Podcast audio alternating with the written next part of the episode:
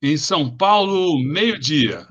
Está no ar mais uma edição do programa Redemoinho, hoje tratando das questões desse nosso Brasil brasileiro, neste 5 de maio, do centésimo quinto aniversário do nascimento de Karl Marx.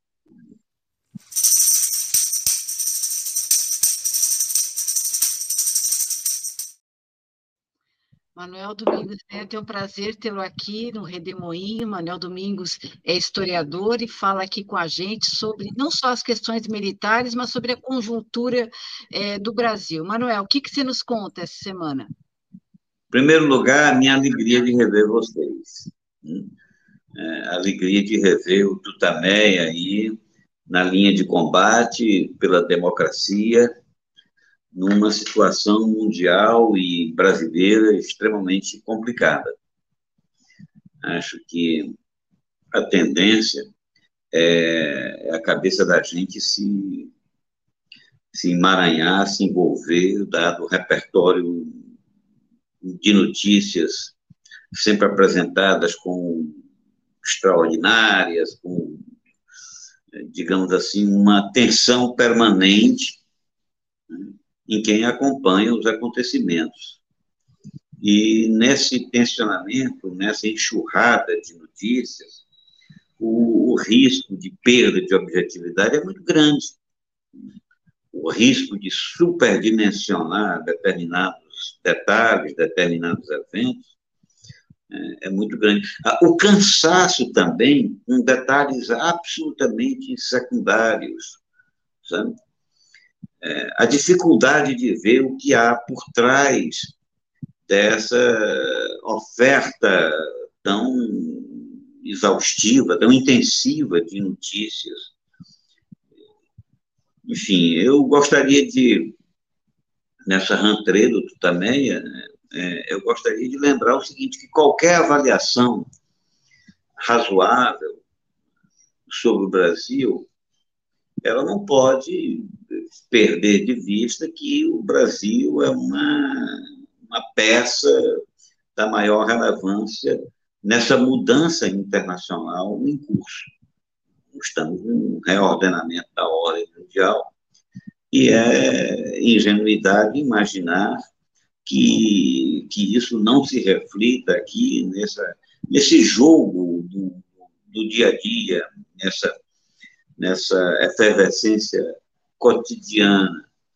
Há sempre uma engrenagem muito grande. O, o, o Maringoni fez um excelente apanhado da América Latina, na Tutaneia, na quarta-feira, se eu não me engano, e, é, e pelo apanhado do Maringoni, é, a gente vê que o, o, o que vivenciamos aqui é, articulado com o que se passa nos vizinhos.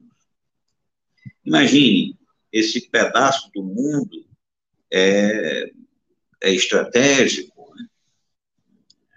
Esse, esse, pedaço do mundo aqui tem não apenas riquezas, né? produtos estratégicos para o funcionamento da economia mundial, mas ele é também, do ponto de vista militar, ele é estratégico seja pelo acesso dos norte-americanos à África, seja pela relação é, é, é, com o próprio Pacífico, né? é através da, da do, de, de, Panamá e, e a alternativa do Sul, de Magalhães, que se pode ou não bloquear o circuito de mercadorias, enfim, da América para o resto do mundo.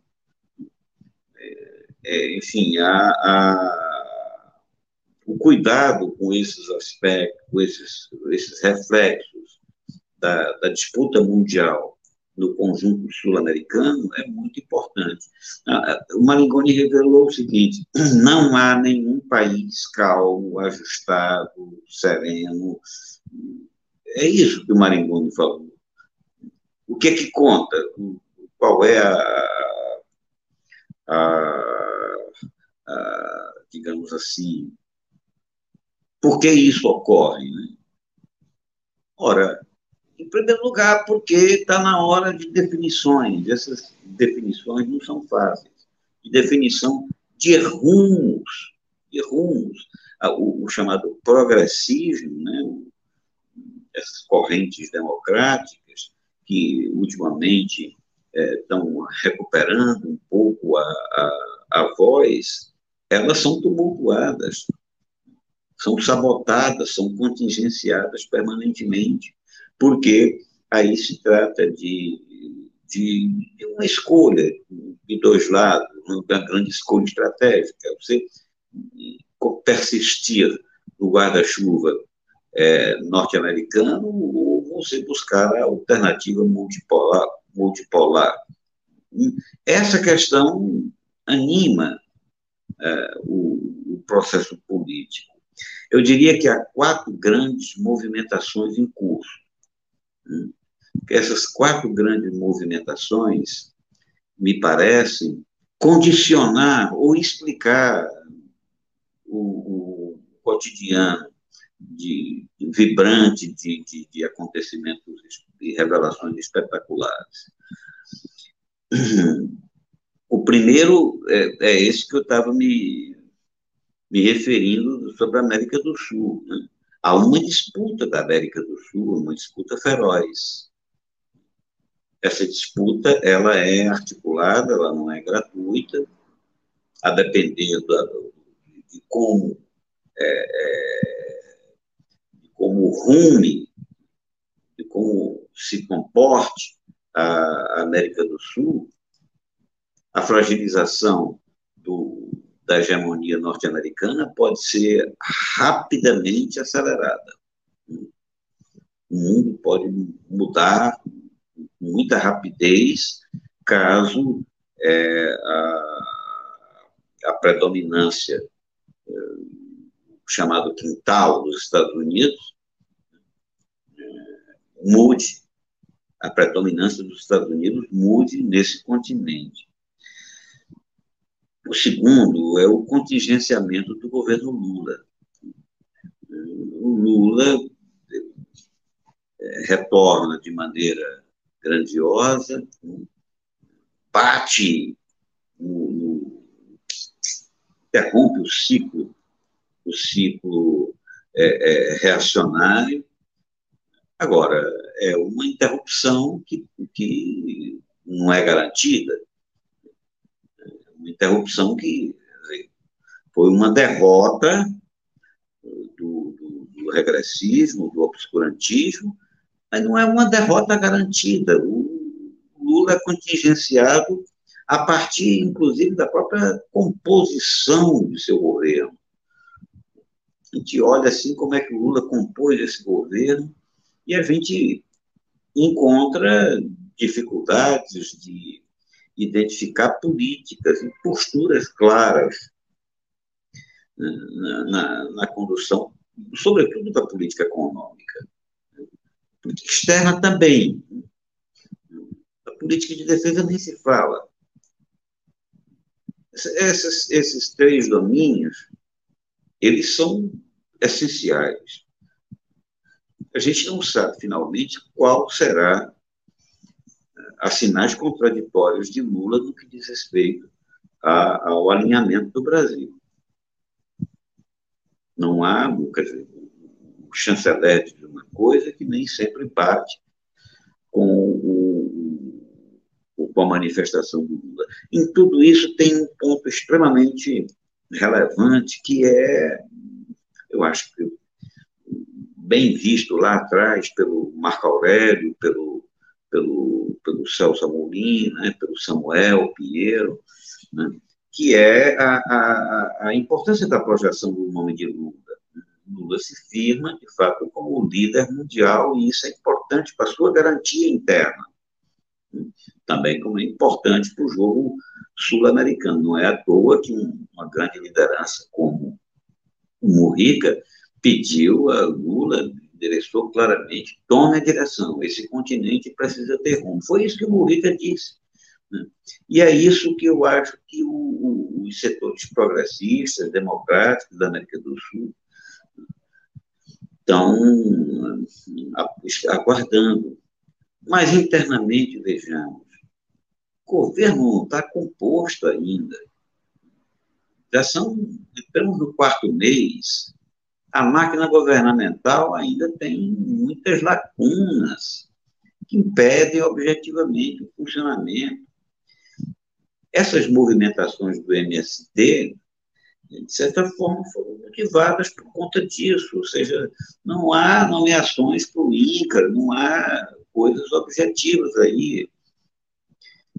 Da mesmo, para todos os ministérios, você encontra essas dificuldades. Daqueles ministérios mais delicados, do, do qual depende a segurança governamental, inclusive, a indefinição é muito grande. Ficou-se, o que, que, se faz do, do, do GSI? Manteve-se a estrutura antiga.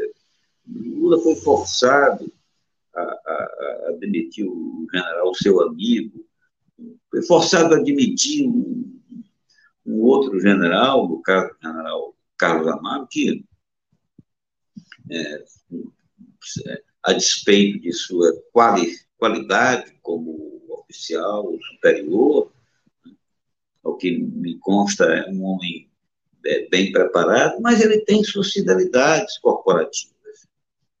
Ele tem sociedades corporativas no momento em que hum, as Forças Armadas estão sob questão. Afinal de contas, foi um envolvimento profundo, particularmente do Exército, braço forte da, da, do intervencionismo, é, se meteu além da conta, tem responsabilidade sobre a situação que vivemos. Esse episódio, a, a meu ver, ainda não. Esse episódio do, da, da interferência do do Vilas Boas, que resultou na prisão de Lula, ainda não foi bem dimensionado. Sabe? Eu não paro de pensar nisso. Veja que coisa extraordinária.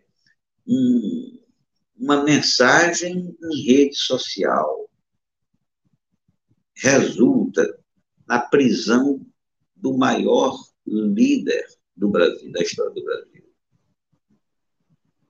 Isso é, tem revelação maior peso político, de força política, isso deixa superada a noção consagrada de golpe. A noção que nós temos de golpe está introjetada na cabeça dos brasileiros. Essa coisa aí está, para mim, não há assim, um sintoma mais evidente de força o homem mais poderoso do Brasil é o comandante do Exército, digo do ponto de vista operacional. É um, é, digamos, um chefe, é um poder que não foi eleito, não foi sufragado, e tem condições de resistir ao poder eleito, né? ao poder que foi. Ele tem condições, já mostrou que tem condições. Eu acho que a segunda, o segundo grande, é, grande movimento eh, da política brasileira é o que fazer, é, é, é como direcionar a direita, passando o, que fazer com Bolsonaro. Bolsonaro hoje é um estorno para a articulação da direita. Ele precisa ser descartado. Mas não é fácil descartar Bolsonaro. Bolsonaro ele tem apelo popular, coisa que o, as alternativas não têm, e também não são construídas da noite para o dia. Impressionante como, por exemplo, o show de Bolsonaro na entrevista de televisão. Aí todo mundo, oh, covarde, isso e aquilo. E quem sabe esse choro não lhe dá força? O reacionário lá da fazenda, dos, gosta de, às vezes, do homem que chora. Porque ele chora também, o, o sujeito que é capaz de, de submeter seus trabalhadores à condição de análoga à escravidão, o sujeito que é capaz de financiar golpes de Estado, ele também tem suas emotividades e pode até se identificar mais ainda com Bolsonaro no seu choro. Ele pode, estou aqui dizendo que não é simples. A turma toda fica falando, é, sabe, às vezes é, gostando da desmoralização, isso e aquilo, mas é preciso refletir sobre como essas coisas impactam é, no eleitor do Bolsonaro. Não é fácil o descarte de Bolsonaro. Razão para ser preso, isso tem já há muito tempo, muito antes da presidência da República. Razão para ser preso, esse, homem teve um histórico de crimes. E as instituições não foram capazes de detê-lo. Antes, pelo contrário, endossaram seu projeto a partir do próprio Exército. Então, é, é, é, Bolsonaro é um problemão. O que fazer com ele? Sobretudo porque a, a criminalização de Bolsonaro não pode, obviamente, repetir o tipo de criminalização que foi feito com Lula. Ela, quer dizer, foi uma exploração para o condicionamento da sociedade. Espero que, que isso não se repita, não ajuda a democracia. Há o risco de isso ser feito, dado inclusive a própria precariedade da esquerda que se, se anima, às vezes, com, com coisas que superficiais, com coisas que procedimentos que não, não ajudam, simplesmente não ajudam a dar solidez a uma a consciência democrática. Mas veja, a, a condenação, a criminalização de Bolsonaro não é uma, uma coisa isolada, porque, veja, é um conjunto de instituições que o ampararam nessa escalada trágica até o governo, nessa, nessa tragédia que foi o governo. É muita gente implicada nisso. E aí entro no, no último grande movimento que me parece condicionar a política nacional ao momento, que é a operação de gerenciamento de perdas e danos das Forças Armadas, em particular do Exército operação de gerenciamento de perdas e danos. Se isso não é gerenciado, é toda a instituição que é posta. Ah, não vai sobrar ninguém, porque todos, é como, a, como o caso do, do, do, das torturas. Né? Qual é o comando, a autoridade, a hierarquia durante a ditadura militar, que não está implicada. Nós temos uma lista aí da Comissão da Verdade, mas o que mais marcante dessa lista são as ausências.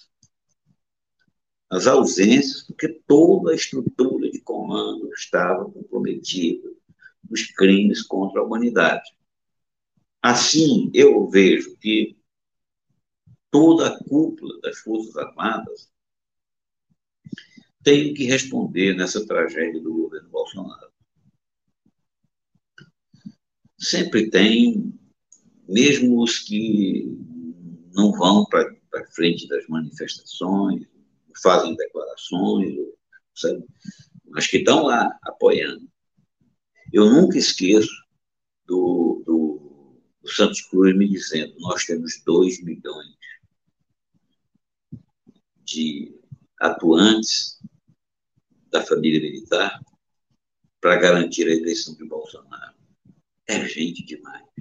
E vai do, do, do oficial mais graduado ao, a, ao parente do, do oficial da reserva, que de alguma forma sabe, participou dessa coisa toda e se beneficiou através de, de, de empregos, de contratos, pequenos contratos governamentais, nos três, das três esferas de governo, federal, estadual e municipal. É, é, é, é uma, uma, massa de gente, é, de alguma forma, ligada a essas manifestações golpistas. Cá para nós, os comandantes que admitiram acampamentos vão ficar livres?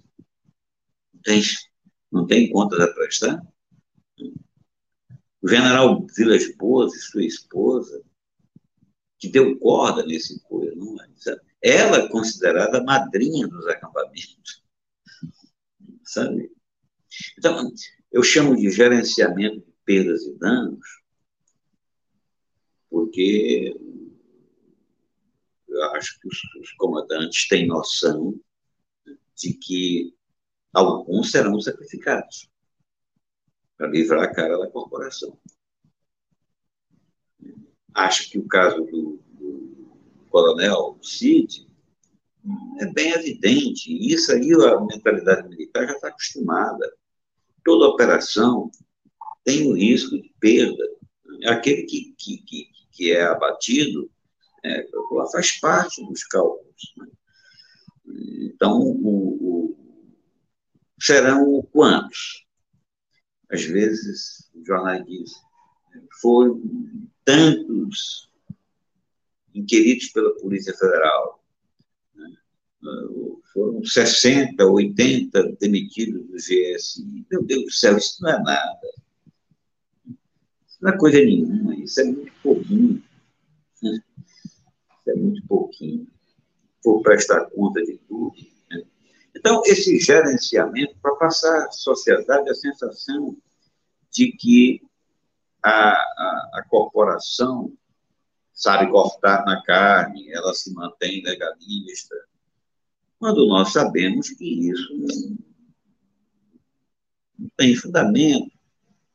A maior, a maior a coisa mais grave que nós temos no Brasil é a hipertrofia da força terrestre. A força terrestre, tal como está, ela não serve para combater o inimigo externo, o agressor externo.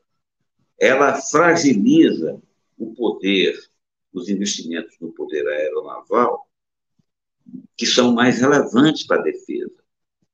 Tal como está, a força terrestre é uma força de intervenção interna. E, além do, grave problema de prejudicar a defesa nacional, tem o grave problema de a democracia, de desassossegar a cidadania. Veja aí, quem é que menciona esse problema? Finge que não existe isso o ministro da Defesa, a própria chefia de Estado, não apenas o Lula, mas os partidos ignoram tal coisa, sabe? Não há reportagens de jornal mostrando esse gravíssimo desvio da defesa nacional. Eu considero isso, inclusive, uma corrupção institucional, porque nós custeamos a defesa e a defesa não existe. Nós não, estamos preparados para defender o Brasil de agressão estrangeira. Se não cumpre a função, é desvio. E esse desvio é, sabe, é, é silenciado, se, se quer um conhecimento em torno disso, uma, uma consciência em torno disso. Isso só faz com que, só faz dar corda ao, no ativismo militar. Eu acredito, enfim, já concluindo, já estou falando demais, eu acredito que o, o, é, esses quatro elementos, né, essas, essas quatro grandes operações, ou macro-operações, primeiro, o, o preparo da América do Sul para o posicionamento na reorganização mundial, o contingenciamento do governo Lula, né, que é feito de múltiplas formas, inclusive através do seu próprio partido, partidos aliados, o, a busca de alternativas para a direita. E essa operação de perdas e danos das instituições, eu me referi mais ao Exército, mas, sabe, não quero aqui livrar a responsabilidade de Ministério Público, de Polícia Federal, né? enfim, de, de tudo quanto deveria ter agido corretamente e não fez no devido tempo e nos levou a essa situação em que estamos. Eu acho que esses quatro grandes movimentos, eles, é, à luz desses quatro grandes movimentos, os acontecimentos do cotidiano, as pequenezas, as novidades extraordinárias, aquelas manchetes de jornal, fulano foi preso, alguém foi, celular de alguém foi, deu isso, deu aquilo, o caso Marielle vai ser esclarecido, alguém sabe do caso Marielle. Ó, oh, gente, nós sabemos muito bem que o caso Marielle, que há pessoas que sabem quem matou Marielle, e são autoridades. É impossível. É, essas quatro grandes operações, elas podem explicar é, o, a miudeza do, do cotidiano agitado em que vivemos. Eu espero que o espetáculo persista, vai ser cada notícia mais retumbante do que a outra, e que, diante dessa enxurrada de notícias, a gente não perca o fio da meada, não perca os grandes lances do processo, para que a cidadania, para que a democracia possa se situar de uma forma, de forma a, a, a responder o grande embate político do momento. Desculpem se eu me alonguei além da, da conta. Ótimo, ótimo, uma visão panorâmica aí, essencial para a gente sair do rame-rame, né, da, do noticiário. Muito obrigada, Manuel. Obrigado, Manuel Domingos Neto, historiador, que fala aqui no programa Redemoinho, programa que transmitimos de terça a sexta-feira, sempre ao meio-dia, cada dia com um tema específico. Hoje tratamos aqui das questões do Brasil, e Manuel nos lembra que é preciso ficar atento a tudo o que está acontecendo para que a gente possa efetivamente principalizar o principal e secundarizar o secundário, não é isso, mano? Isso. Grande abraço é a você, muito um obrigado, muito obrigado a todos. Bom fim de semana. Tchau, tchau pessoal. Tchau. Tchau. tchau.